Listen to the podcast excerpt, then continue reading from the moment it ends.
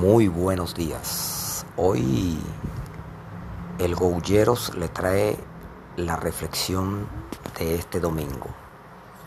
Levántate en la mañana positivamente y cuenta con las bondades que ese Dios grande te ha dado, como es despertarte y mirar un nuevo día.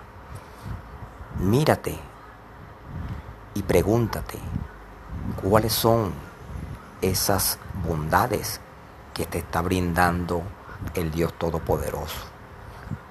Y verás cómo verás tantas maravillas que hay a tu alrededor.